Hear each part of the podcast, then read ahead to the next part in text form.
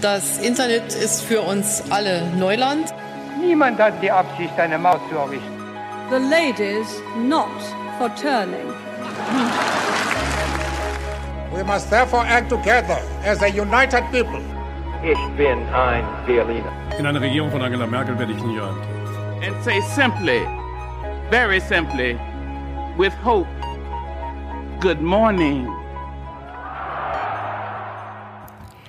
Hallo und herzlich willkommen zu Politisiert Folge 9, dem jungen Politik-Podcast. Heute mit Samantha Joe Klug. Und dem bezaubernden Leonard Wolf.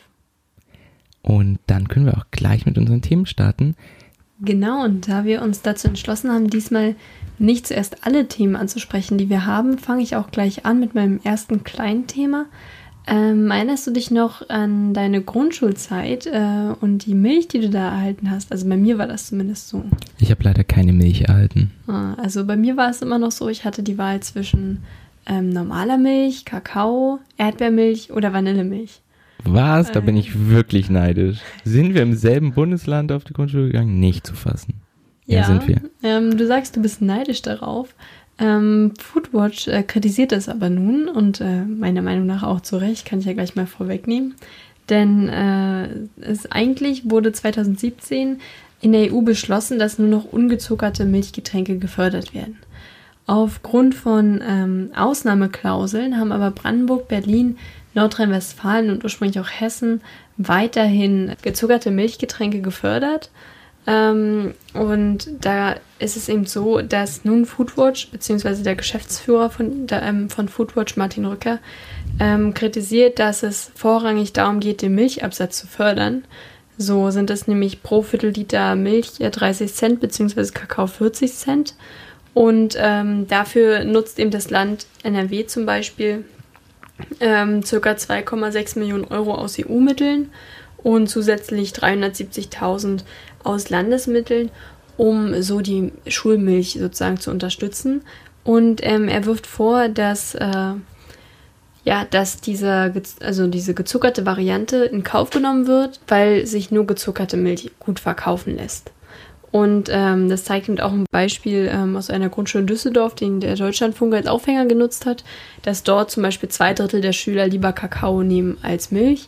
Ähm, natürlich auch durchaus nachvollziehbar, wenn man Kindern die Wahl lässt, natürlich lieber das gezuckerte, was ein bisschen leckerer ist. Äh, Du hast ja gerade auch gesagt, äh, da wärst du als Kind sicherlich neidisch gewesen auf die Auswahl. Ähm, und da ist jetzt halt fraglich, also ob sowas genehmigt werden sollte. Ähm, er spricht außerdem von Vorwürfen von Verflechtungen. Also er sagt, Zitat, es gibt über Jahrzehnte und Parteigrenzen hinweg gepflegte Verflechtungen zwischen Wissenschaftlern, der Milchwirtschaft und der Landespolitik.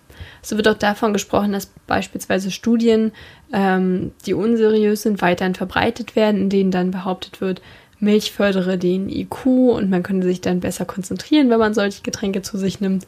Und äh, das ist halt höchst fraglich, ob wirklich eine so große Menge oder eine, äh, also tagtäglich eine relativ große Menge Milch, die eben da schon anfängt und dann weitergefördert wird und dann eben durch diesen Zuckerzusatz noch wirklich gesund ist für das Kind.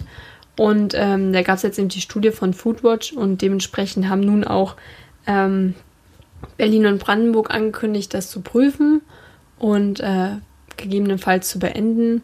Wie gesagt, äh, in, in Berlin und Brandenburg gibt es neben der Kakaomilch eben auch noch Erdbeer- und Vanillemilch, noch süßer, äh, noch mehr Zucker drin und ob man das den Kindern halt wirklich in dieser Form noch äh, ja auch staatlich gefördert geben muss, ist halt fraglich. Hast du, ähm, ich weiß nicht, ob du es äh, schon gesagt hast, ich habe es nämlich mitbekommen oder ob du vielleicht weißt was dazu, wie lange diese Ausnahmeregelung für diese Bundesländer existiert? Also ist das nur eine Übergangsregelung oder ist das tatsächlich ein, diese Bundesländer dürfen das noch, weil irgendwie?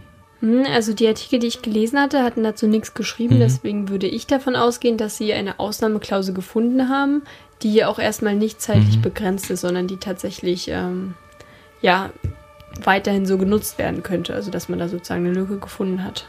Ah, okay.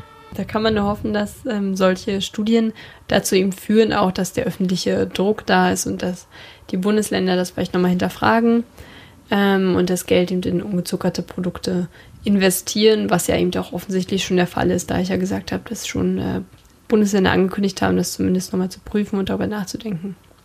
Ich hätte mich übrigens auch über eine ungezuckerte Milch gefreut. Ihr hattet gar keine Milch. Wir hatten gar keine Milch. Ich weiß nicht, ähm, also in was für einem Schlaraffenland du zur Schule gegangen bist. In Hohenschönhausen in Berlin, ja. Tja, ähm, anscheinend ist äh, Pankow, was wir das, die Milch, wir brauchten die Milch. anscheinend ist Pankow, was das angeht, ähm, wohl ähm, hinten dran.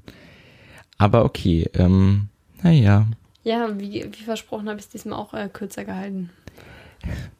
sehr gut. Und du meinst äh, auch wirklich dran gehalten? Auch wirklich dran gehalten. Aber dann, ähm, also wenn du jetzt auch nichts mehr zu dem Thema sagen möchtest, äh, kannst du ja auch gleich beginnen mit deinem ersten, kürzeren, aktuellen Thema. Ich habe mal einen kleinen, äh, eine kleine Analyse von dem Politmagazin Kontraste vom ersten mitgebracht, die sich nämlich mal angeschaut haben, wie gerade die Anwesenheit von Bundestagsabgeordneten bei namentlichen äh, Abstimmungen aussieht. Und als Datenbasis haben sie dafür die 40 namentlichen Abstimmungen der aktuellen Legislaturperiode genommen und haben sich da einfach mal angeschaut, wer denn wie häufig fehlte und wie sich das auf die Fraktionen aufteilt. Und Sam, du darfst jetzt mal raten, welche Partei äh, oder beziehungsweise welche Bundestagsfraktion äh, wo denn die meisten gefehlt haben bei diesen 40 namentlichen Abstimmungen. Also Fraktion. Richtig, Ähm. Fraktion. Prozentual jetzt von der Fraktion. Ja. Hm, also ich glaube, also ich finde es halt schwer einzuschätzen, weil ich würde halt generell behaupten, dass vor allem Leute fehlen, die halt sonst auch relativ bekannt sind und darum wenig irgendwie äh, Zeit haben, weil sie andere Termine wahrnehmen, im Bundestag zu sein. Ich bin mal so und unterstelle den äh, Abgeordneten, dass sie, wenn sie nicht im Bundestag sind, nicht da sind, weil sie andere Termine haben. Ähm, man muss ja, wenn man bei namentlichen Abstimmungen nicht da ist, auch eine Strafe zahlen. Deswegen glaube ich, Ja. dass man eigentlich einen Anreiz hat. Äh, Das ist korrekt. ich glaube aber, dass bei den Regierungsparteien gar nicht so viel ausmacht, weil die nämlich relativ groß sind. Das könnte auch korrekt sein. Hm, dann würde ich aber vermuten, eher kleinere Parteien. Und da ich ja den, äh, auch die E-Mails mitbekomme, kann ich mir vorstellen, dass bei den Linken auch oft nicht alle da sind. Möchtest du Und einloggen? Wenn du so sagst, dann ja. Also ist dein Tipp die Linke, die Fraktion der Linken. Traurigerweise ja. Und damit hast du vollkommen recht. Hm, beschämend. Die Linke fehlt mit äh, durchschnittlich 13,84 Prozent am häufigsten.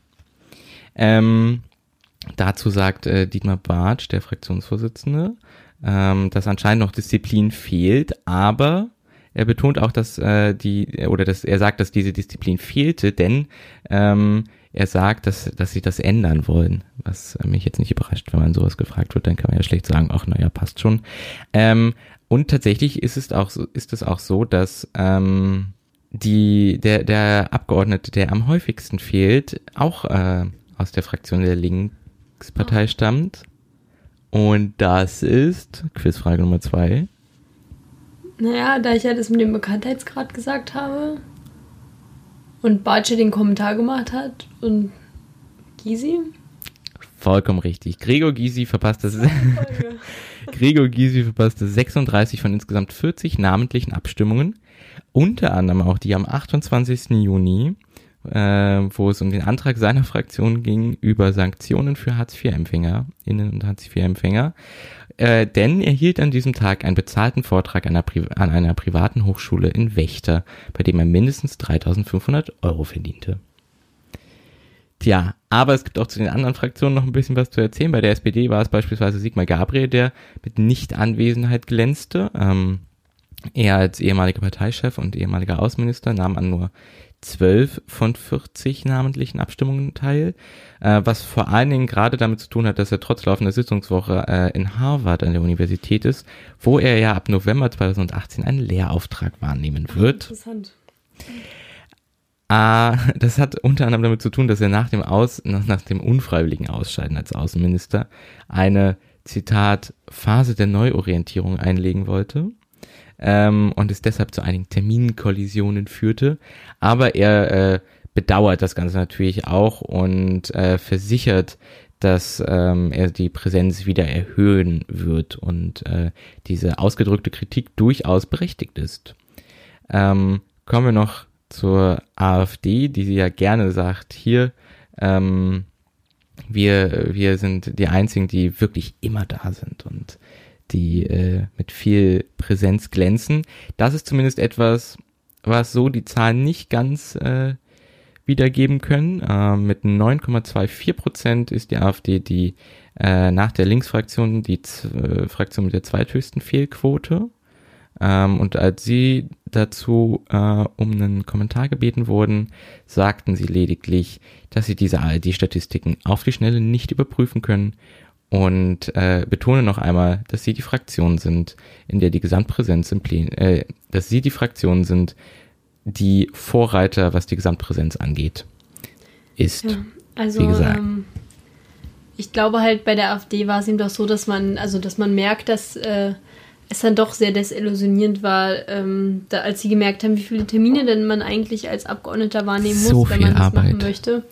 Also äh, wenn man es wirklich auch ja, bewusst machen möchte und äh, dass man eben manchmal Prioritäten setzen muss und es darum eben nicht möglich ist, immer im Plenum anwesend zu sein. Zu namentlichen Abstimmung oder zur Abstimmung generell ist es natürlich noch was anderes. Was mich auch interessieren würde bei der, ähm, bei der Analyse, nenne ich es mal, man hat da also sicherlich nur das arithmetische Mittel gebildet und ähm, wie denn der Median aussieht. Also wenn man dann zum Beispiel eine Person hat, wie Sigmar Gabriel oder eben auch ein ähm, Gregor Gysi, ähm, der an wie vielen Sitzungen hatte teilgenommen? Acht? Äh, Gregor Gysi fehlte bei 36 von an insgesamt vier? 40. Dann, ähm, und da halt die Prozentzahl bildet, dann zieht er natürlich den Schnitt schon mal sehr ins Negative. Ja. Darum würde mich der Median auch mal interessieren, aber. Ähm, das habe ich zuermaßen gerade noch nicht vorlesen und muss auch dazu sagen, dass das quasi erst eine Vorveröffentlichung ähm, auf tagesschau.de heute war, mhm. äh, die etwas äh, größere und intensivere Auseinandersetzung mit diesem Thema folgt heute Abend erst um 21.45 Uhr bei Kontraste, beziehungsweise wenn wir diese Folge online stellen, dann war sie das, äh, wurde das schon vor ein paar Tagen ausgestrahlt und es gibt es sicherlich noch in der Mediathek. Ja, hoffentlich, obwohl es natürlich trotzdem äh, erschreckend ist ähm, und eigentlich auch nicht in Ordnung an so vielen äh, Abstimmungen oder bei so vielen Abstimmungen zu fehlen. Auch wenn man, also gerade bei den Abstimmungen der eigenen Fraktion, auch wenn man weiß, dass man dabei wahrscheinlich nichts an den Ergebnissen geändert hätte, ist es natürlich trotzdem eigentlich äh, wichtiger da zu sein. Zumal wenn der Terminkonflikt was anderes bezahlt ist, ist es natürlich äh, gerade als linker Abgeordneter nicht in Ordnung. Genau, aber ich muss sagen, ich finde trotzdem die Zahlen auch, okay, 13 Prozent ist jetzt tatsächlich schon nicht so cool, aber wenn man sich die anderen Zahlen anschaut, CDU, CSU 6,07 Prozent, FDP 6,4, Grüne 6,5, SPD 7,4, dann finde ich das sogar, also ich finde das okay Zahlen. Also ich finde es tatsächlich jetzt, tatsächlich abgesehen von diesen Ausreißerinnen und Ausreißern, finde ich das also ich finde, es gibt schlimmere Sachen, über die man sich aufregen könnte, zumindest. Ja, das schon. Äh, man muss aber auch sagen, dass diese Anwesenheit bei namentlichen Abstimmungen relativ wenig über sonstige Anwesenheit aussagt oder sonstige Abstimmungen. Denn oftmals ist ja auch so, dass dann, oder was heißt oftmals, ist ja auch ab und zu so, dass dann Abgeordnete extra zu den Abstimmungen nur ins Plenum gehen ähm, und sonst eben nicht da sind. Wie gesagt, ja. das hat aber im besten Fall und auch in den meisten Fällen dann eben auch Gründe, dass die Leute nicht da sind. Sicherlich nicht in allen. Aber es ist natürlich auch immer schwer nach außen zu vermitteln, warum das Plenum äh, eben nicht immer voll besetzt ist. Ja. Und da äh, ist jetzt halt auch, oder wird sich zeigen, wie jetzt mit der Studie umgegangen wird oder ob es wieder populistisch heißt. Ähm, so und so viele Sitze bleiben leer bei Abstimmungen oder äh, du weißt, wie ich das meine. Also ja. sehr, ähm, ja, kurz, prägnant und äh, schlagzeilenmäßig aufgearbeitet wird. Da hast du vollkommen recht. Und damit äh, bin ich dann aber zumindest mal mit meinem äh, kurzen Thema jetzt auch schon wieder fertig, sodass wir äh, nun zu deinem großen Thema kommen können, Sam. Ja, mein ähm, Hintergrundthema ähm, lautet Interpol. Äh, und zwar haben wir vielleicht, äh, das hast du ja vielleicht auch mitbekommen, ähm, ist der Präsident Meng Hongwei äh, als vermisst gemeldet worden von seiner Frau und ein bisschen skurril war die Geschichte, denn ähm, er ist Ende September nach China geflogen und äh, das letzte, was er seiner Frau geschickt hatte, war ein Messer-Emoji. Eine ganz skurrile Geschichte. Und ähm, danach hat sie erstmal nichts mehr von ihm gehört und äh, war deshalb besorgt und hat ihn als vermisst gemeldet. Äh, einige Tage später ähm, hat dann China bekannt gegeben oder ähm, chinesische Behörden, dass, ähm, dass er verhaftet worden ist. Ähm, es gab Vorwürfe von ähm, Bestechlichkeit und anderer illegaler Aktivitäten, weswegen er unter Aufsicht genommen wurde. Er ist dann auch zurückgetreten. Ähm, das war schon mal etwas skurril. Ähm, Im Moment gibt es lediglich Vermutungen, worum es sich genau handelt. Also, dass es eben äh, im Prinzip im Hintergrund Machtkämpfe gibt, weil er eben jemand ist, der, also Hong Wei, ähm, ähm, Karriere gemacht hat im Polizeiministerium und damals noch unter Führung ähm, von Jo Yong Kang. Ich hoffe, ich habe es richtig ausgesprochen, Yong Kang. Ähm, der ja auch äh, später, also der dann gestürzt worden ist und ähm, zu lebenslanger Haft verurteilt wurde 2015 und ähm, eben sich sein Rivale durchgesetzt hat und dass es jetzt vielleicht Racheakte mm. gibt. Das sind alles Vermutungen und sehr vage. Ähm, ich fand es aber sehr seltsam, äh, gerade dass es ja auch Vorwürfe gab wegen Bestechlichkeit und das hat mich noch an etwas anderes an, über Interpol ähm, erinnert und darum dachte ich, nehme ich doch mal äh, dieses Thema als Anlass, ähm, um generell mal über die Organisation zu sprechen. Also erstmal ganz grundsätzlich, es gibt keine Interpol-Agenten, das ist Blödsinn. Äh, Interpol ermittelt nicht selbst, sondern ist eigentlich dafür da, ähm, ja, grenzüberschreitende, grenzüberschreitende polizeiliche ähm, Zusammenarbeit mhm. zu fördern und zu organisieren. Ähm, das tut sie im Rahmen der in den einzelnen Ländern geltenden Gesetze und im Geiste der Menschenrechte. Ähm, und es wurde 1923 ins Leben gerufen und äh, beinhaltet 192 Mitglieder, ist demnach nach der UN das zweitgrößte internationale ähm, ja, Organ und hat ihren Sitz in Frankreich, in Lyon. Mhm. Und prinzipiell äh, machen, also wofür man sie auch kennt, sind weltweite Fahndungen, die sie rausgeben, sogenannte Notices. Ähm, da gibt es dann verschiedene Abstufungen, ähm, je nachdem, welchen äh, Gefährdungsgrad oder welchen Wichtigkeitsgrad die gesuchte Person hat. Und ähm, das ist eigentlich auch schon der erste Punkt, der kritisiert wird, dass ähm, das sind eigentlich keine Verfolgungen ähm, aufgrund von politischen oder ethnischen Gründen geschehen darf, das ist eben die sogenannte Neutralitätsklausel in Artikel 3 der Statuten festgelegt. Ähm, dennoch gibt es immer wieder Ersuche, die dann ähm, ja entweder von den einzelnen Land abgelehnt werden, wie zum Beispiel in Deutschland, da ist es so, dass die ähm, das Interpol sich also diese Notices an das BKA weiterleitet und diese prüft diese dann, ob sie dem nachkommt oder nicht. Das ist aber von Land zu Land unterschiedlich geregelt. Dementsprechend ähm, kann es eben auch passieren, dass religiöse oder politisch motivierte ähm, Anfragen von Ländern ähm, eben unterstützt werden, obwohl das nicht dem, mhm. äh, dem Geiste von Interpol entspricht. Das ist so ein erster Kritikpunkt daran. Äh, man merkt es zum Beispiel auch jetzt äh, auf Deutschland bezogen, ähm, gab es, das ist bei einer Anfrage der Linksfraktion herausgekommen, ähm, von der Türkei aus, 42 abgelehnte Anfragen eben aus diesen Gründen, mhm. also die Deutschland eben, dem Deutschland nicht nachgekommen ist. Ähm, ein sehr viel größerer Punkt, den man kritisieren kann, ist meiner Meinung nach aber die ähm, öffentlich-private Zusammenarbeit, die ähm, ja in den letzten Jahren verstärkt, aktuell wieder weniger eben stattfand. Und zwar ähm, hat Ronald Kenneth Nobel der Generalsekretär bis 2014 war, ähm, sein Ziel formuliert, dass er das Budget massiv erhöhen möchte. Er wollte das Budget auf eine Milliarde Euro steigern. Ähm, da er damit aber keinen Erfolg hatte bei den Mitgliedstaaten, die eigentlich Interpol finanzieren, ähm, hat er diese Zusammenarbeit angefangen. Das ist insofern schwierig, also als Beispiel, ähm, wurde mit Philip Morris zusammengearbeitet, also der Tabakindustrie, also ein Vertreter mhm. der Tabakindustrie, um illegalen Zigarettenhandel zu bekämpfen.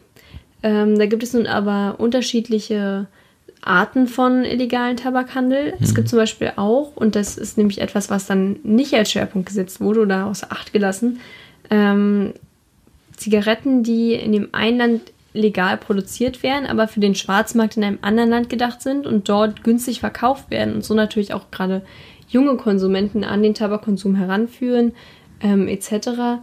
Und da war es schon einmal sehr kritisch zumindest oder zumindest zu hinterfragen, ähm, was es denn für Auswirkungen hat, ähm, wie neutral dann die Ermittlung tatsächlich, oder was heißt Ermittlung, die Kampagne geführt werden kann.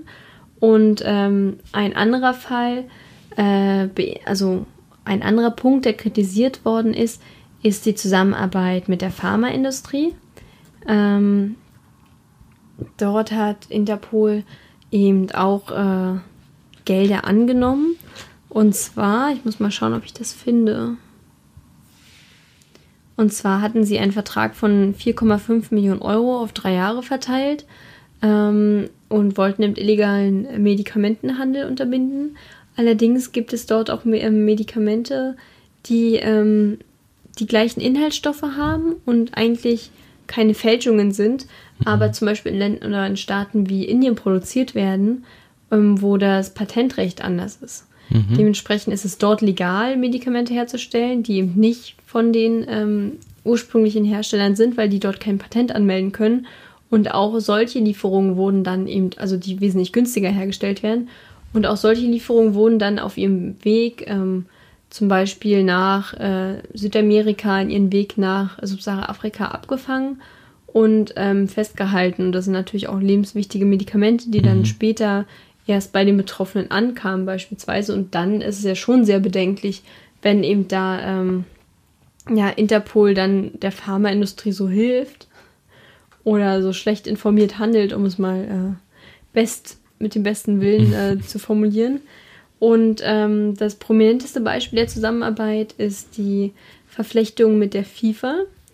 Ähm, denn so war es so, dass äh, als im Mai 2015 hochrangige FIFA-Funktionäre verhaftet worden sind von der Schweizer Polizei, ähm, hat Interpol wenig später die 20, ein 20 Millionen Euro Abkommen aufgekündigt. Das wurde bereits 2011 geschlossen. Damals hat Sepp Platter, stand kurz vor seiner äh, Wiederwahl mhm. und ähm, hatte schon damals ein großes Pro Problem der, ähm, ja, des Vorwurfs der Korruption.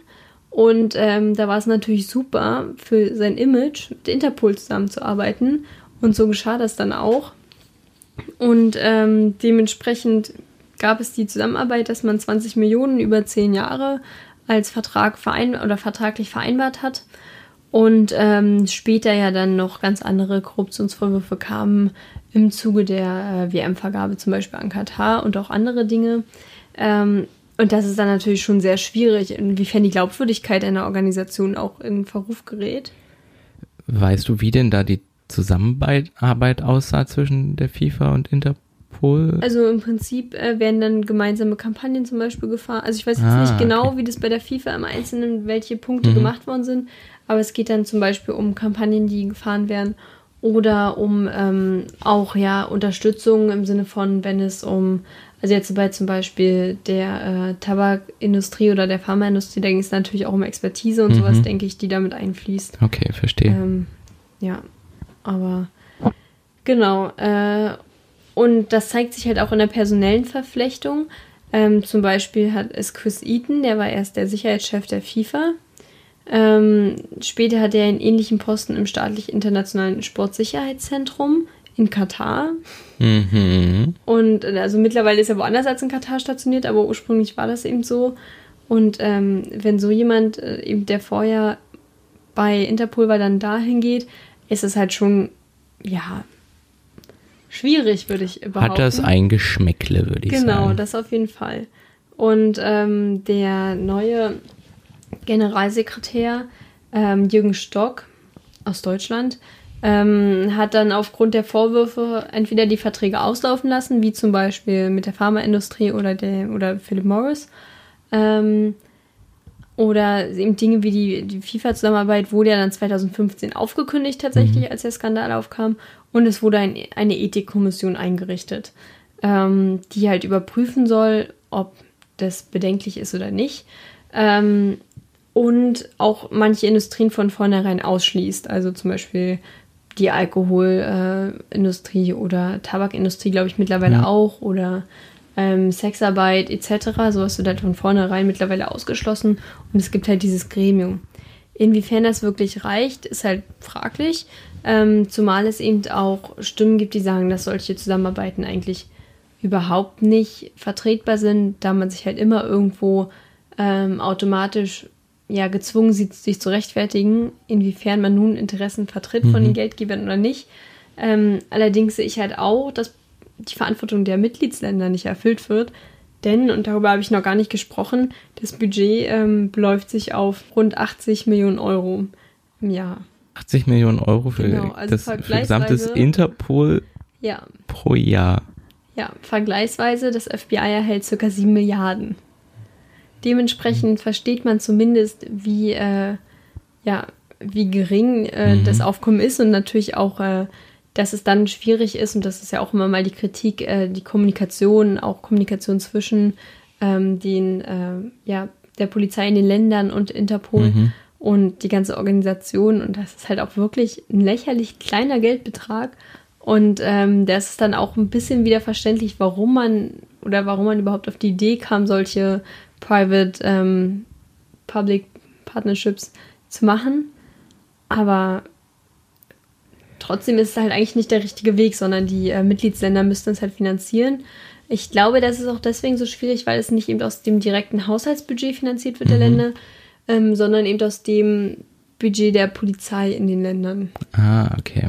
So wie ich das jetzt verstanden habe. Okay, und das heißt, wenn in den äh, Mitgliedstaaten, äh, also in den ja, Mitgliedstaaten quasi schon das äh, Polizeibudget vielleicht eher knapp gestrickt ist, dann will die natürlich eh auch noch mal weniger Genau. vermutlich abtreten. Äh, pro, Eben. okay.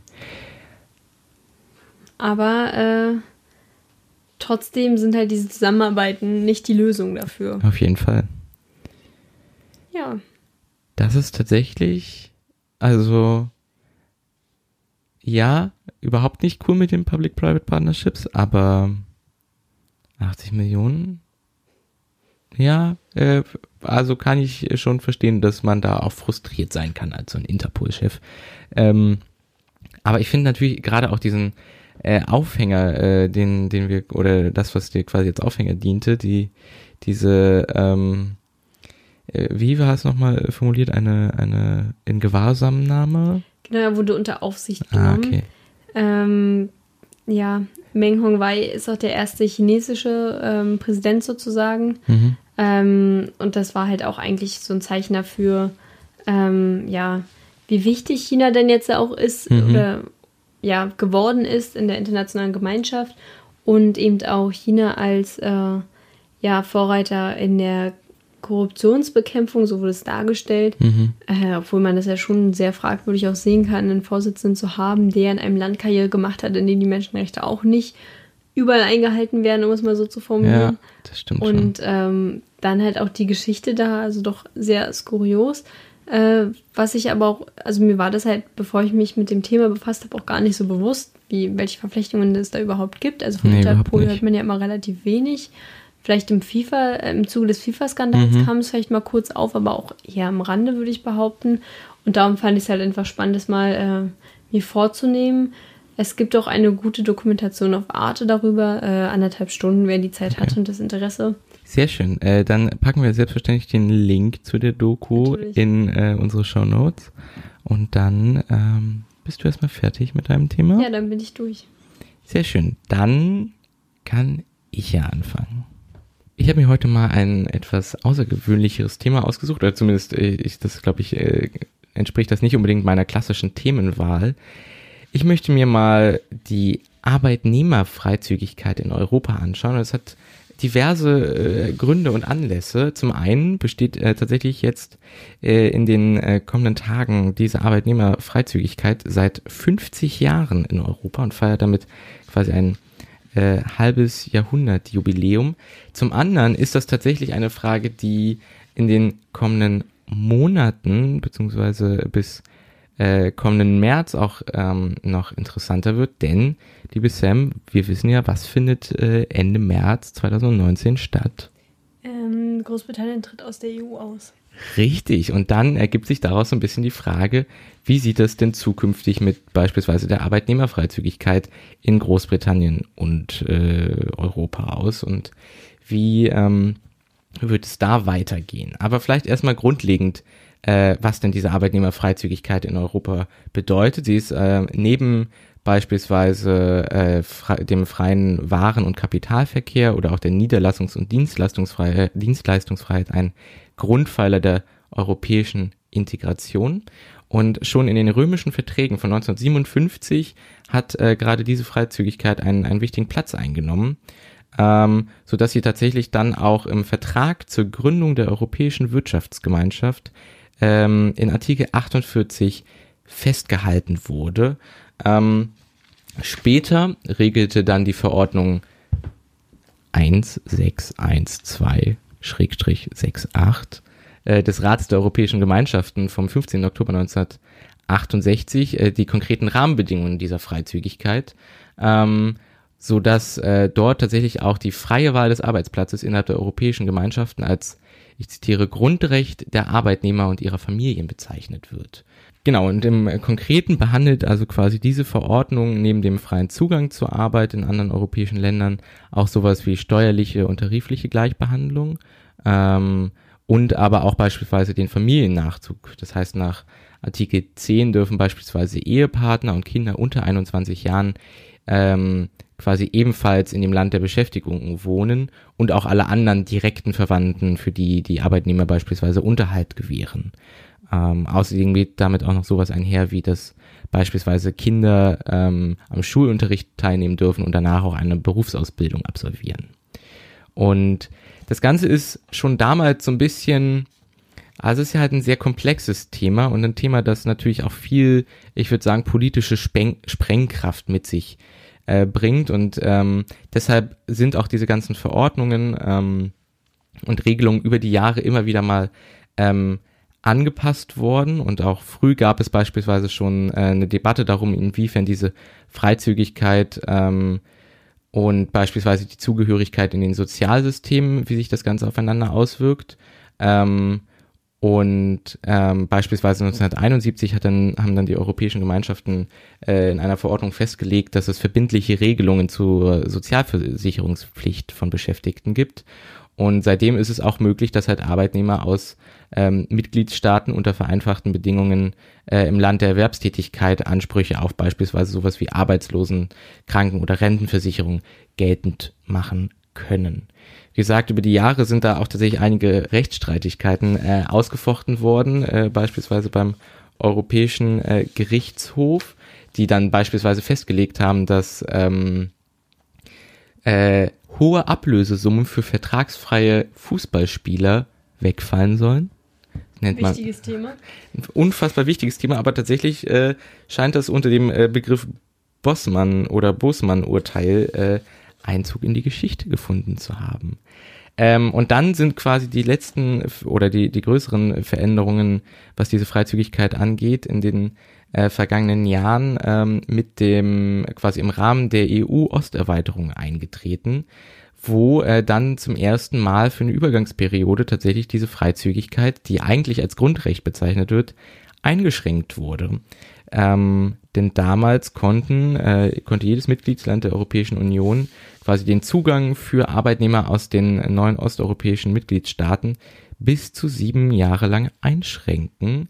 Ähm, Dabei galt die sogenannte 2-3-2-Regel, das heißt, nach zwei Jahren hatten die Staaten die Möglichkeit, äh, quasi diese Einschränkungen wieder ähm, aufzuheben oder niederzulegen. Nach drei Jahren hatten sie wieder die Möglichkeit und dann wiederum zwei Jahre später, also insgesamt nach sieben Jahren, waren sie verpflichtet, den Arbeitsmarkt zu öffnen. Und diese Regelung ist tatsächlich auch viel auf ähm, durch das Hinwirken von Deutschland eingeführt worden, so dass der damalige Bundeskanzler Gerhard Schröder ähm, der befürchtete halt, dass so ein bisschen aufgrund dessen, dass damals die Arbeitsmarktlage in Deutschland ähm, schon etwas angespannt und kritisch war, ähm, dass die sich dadurch einfach weiter verschärfen könnte, so dass Deutschland das Ganze dann tatsächlich auch durchgezogen hat, ähm, teilweise bis zu diesen äh, sieben maximalen Jahren, wohingegen beispielsweise Großbritannien, Irland und Schweden diese Freizügigkeit dann äh, direkt bei ab 2004 zuließen. Und ähm, tatsächlich, wenn man sich jetzt ähm, mal das letzte Freizügigkeitsmonitoring des Bundesamtes für Migration und Flüchtlinge anschaut, die haben äh, zuletzt Mitte 2017 festgestellt, dass insgesamt 4,8 Millionen EU-Bürger in Deutschland ähm, tätig sind und darunter ähm, genau sind ist die größte Gruppe mit 803.000 Menschen mit polnischer Staatsbürgerschaft und dann kommen Menschen aus Italien und dann Rumänien. Und damit machen tatsächlich EU-Bürgerinnen und EU-Bürger inzwischen einen signifikanten Anteil der Zuwanderer in Deutschland aus. Und das ist ähm, ganz spannend, denn äh, Hubertus Heil hat zufälligerweise vor ein paar Tagen in einem Interview ähm, doch tatsächlich dann auch dazu das äh, Zitat gebracht, ohne die Freizügigkeit die Arbeitnehmer in Europa genießen, wären wir bei bestimmten Berufen noch viel stärker in der Klemme, was ja tatsächlich, wenn man sich quasi das ähm, historische äh, oder die, wie, wie das historisch gewachsen ist und wo sich anscheinend äh, Deutschland 2004 damals äh, für so eine Einschränkung ausgesprochen hat, dass man jetzt doch rund 14 Jahre später gelernt hat, ähm, dass das vielleicht doch ganz sinnvoll ist, diese Freizügigkeit. Ja, ähm, was heißt ganz sinnvoll? Ich meine, da geht es ja auch tatsächlich um ein Recht, was man den Menschen, Menschen irgendwie ähm, abspricht. Und ähm, das ist wieder so eine ja, protektionistische, eigentlich ein protektionistischer Ansatz zu sagen, äh, man möchte den, äh, den deutschen Arbeitsmarkt vor, einer, vor einem vergünstigten Angebot der wahre Arbeitskraft schützen, eben gerade aus, aus osteuropäischen Ländern beispielsweise. Und ähm, wenn man es schafft, dass äh, diese Personen genauso gut im Sozialsystem abgesichert werden und genauso gut entlohnt werden müssen für den Arbeitgeber, also nicht unbedingt, in, ja, äh, sag schon, nicht unbedingt preiswerter sind, mhm ähm, dann hat man da auch gar kein Problem, sondern äh, tatsächlich einfach ähm, Menschen aus verschiedenen Ländern, die um den Arbeitsplatz konkurrieren und äh, der mit der besseren Ausbildung wird dann genommen und nicht der, der am günstigsten ist. Ja. Und wenn man das schafft, dann äh, sollte es ja auch eigentlich gar kein Problem darstellen, ähm, wenn man das denn schaffen möchte. Vollkommen richtig. Was da natürlich ähm, aber immer so ein bisschen auch oder eine, ein Kritikpunkt ist, der damit teilweise einhergeht, ist, dass äh, wenn dann beispielsweise aus Ländern, in denen auch dringend Fachkräfte benötigt werden, es für die aber viel ähm, attraktiver womöglich ist, quasi hier in Deutschland zu arbeiten, dass das natürlich auch ganz schnell nach hinten losgehen kann, äh, wenn dann dementsprechend äh, quasi Deutschland womöglich auch noch Fachkräfte anwirbt und äh, die dann eigentlich in ihren äh, in den eigenen Ländern doch womöglich fehlen. Ja, die Kritik natürlich absolut berechtigt. Also, dass man jetzt so verstärkt sogar, ähm, ja, sei es jetzt gerade im Pflegebereich zum Beispiel, wo Deutschland ja, ähm, ja. einen großen Mangel hat, ähm, aktiv in andere Länder geht und dort die guten Leute abzieht, ähm, was dann natürlich für die betroffenen Länder es noch schwerer macht, irgendwie ähm, von dem, äh, von der wirtschaftlichen Kraft her stärker zu werden. Ähm, das ist natürlich ein absolut unsolidarisches Verhalten, diese auch noch aktiv anzuwerben prinzipiell aber jedem Menschen die Freiheit zu überlassen, zu wohnen und zu arbeiten, wo er möchte, innerhalb der EU ist natürlich ein wünschenswerter Ansatz. Auf jeden Fall. Also äh, ich, keine Ahnung, ich muss zugeben, dass das für mich jetzt noch nicht ganz so äh, interessant oder attraktiv war, äh, woanders außerhalb von Deutschland zu arbeiten, aber ich finde, das ist ein äh, Grundsatz und auch vollkommen zu Recht eine, eine Säule der europäischen Integration, die man beibehalten sollte. Ja. Schön, dann war das äh, heute mal doch auch ein etwas äh, knackigeres, äh, kurzes, äh, langes Thema von mir. Ähm, damit haben wir unsere vier Themen auch schon wieder hinter uns. Genau, dann vielleicht nochmal kurz ein paar Sätze, was wir heute alles besprochen haben.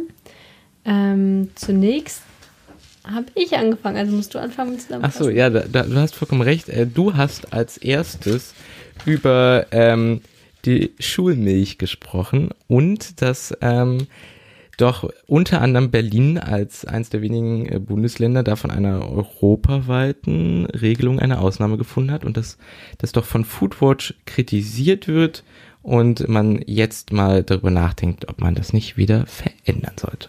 Genau, und vor allem Nordrhein-Westfalen. Und Nordrhein-Westfalen. Ähm, anschließend haben wir erfahren, welche Abgeordneten bei namentlichen Abstimmungen besonders häufig fehlen.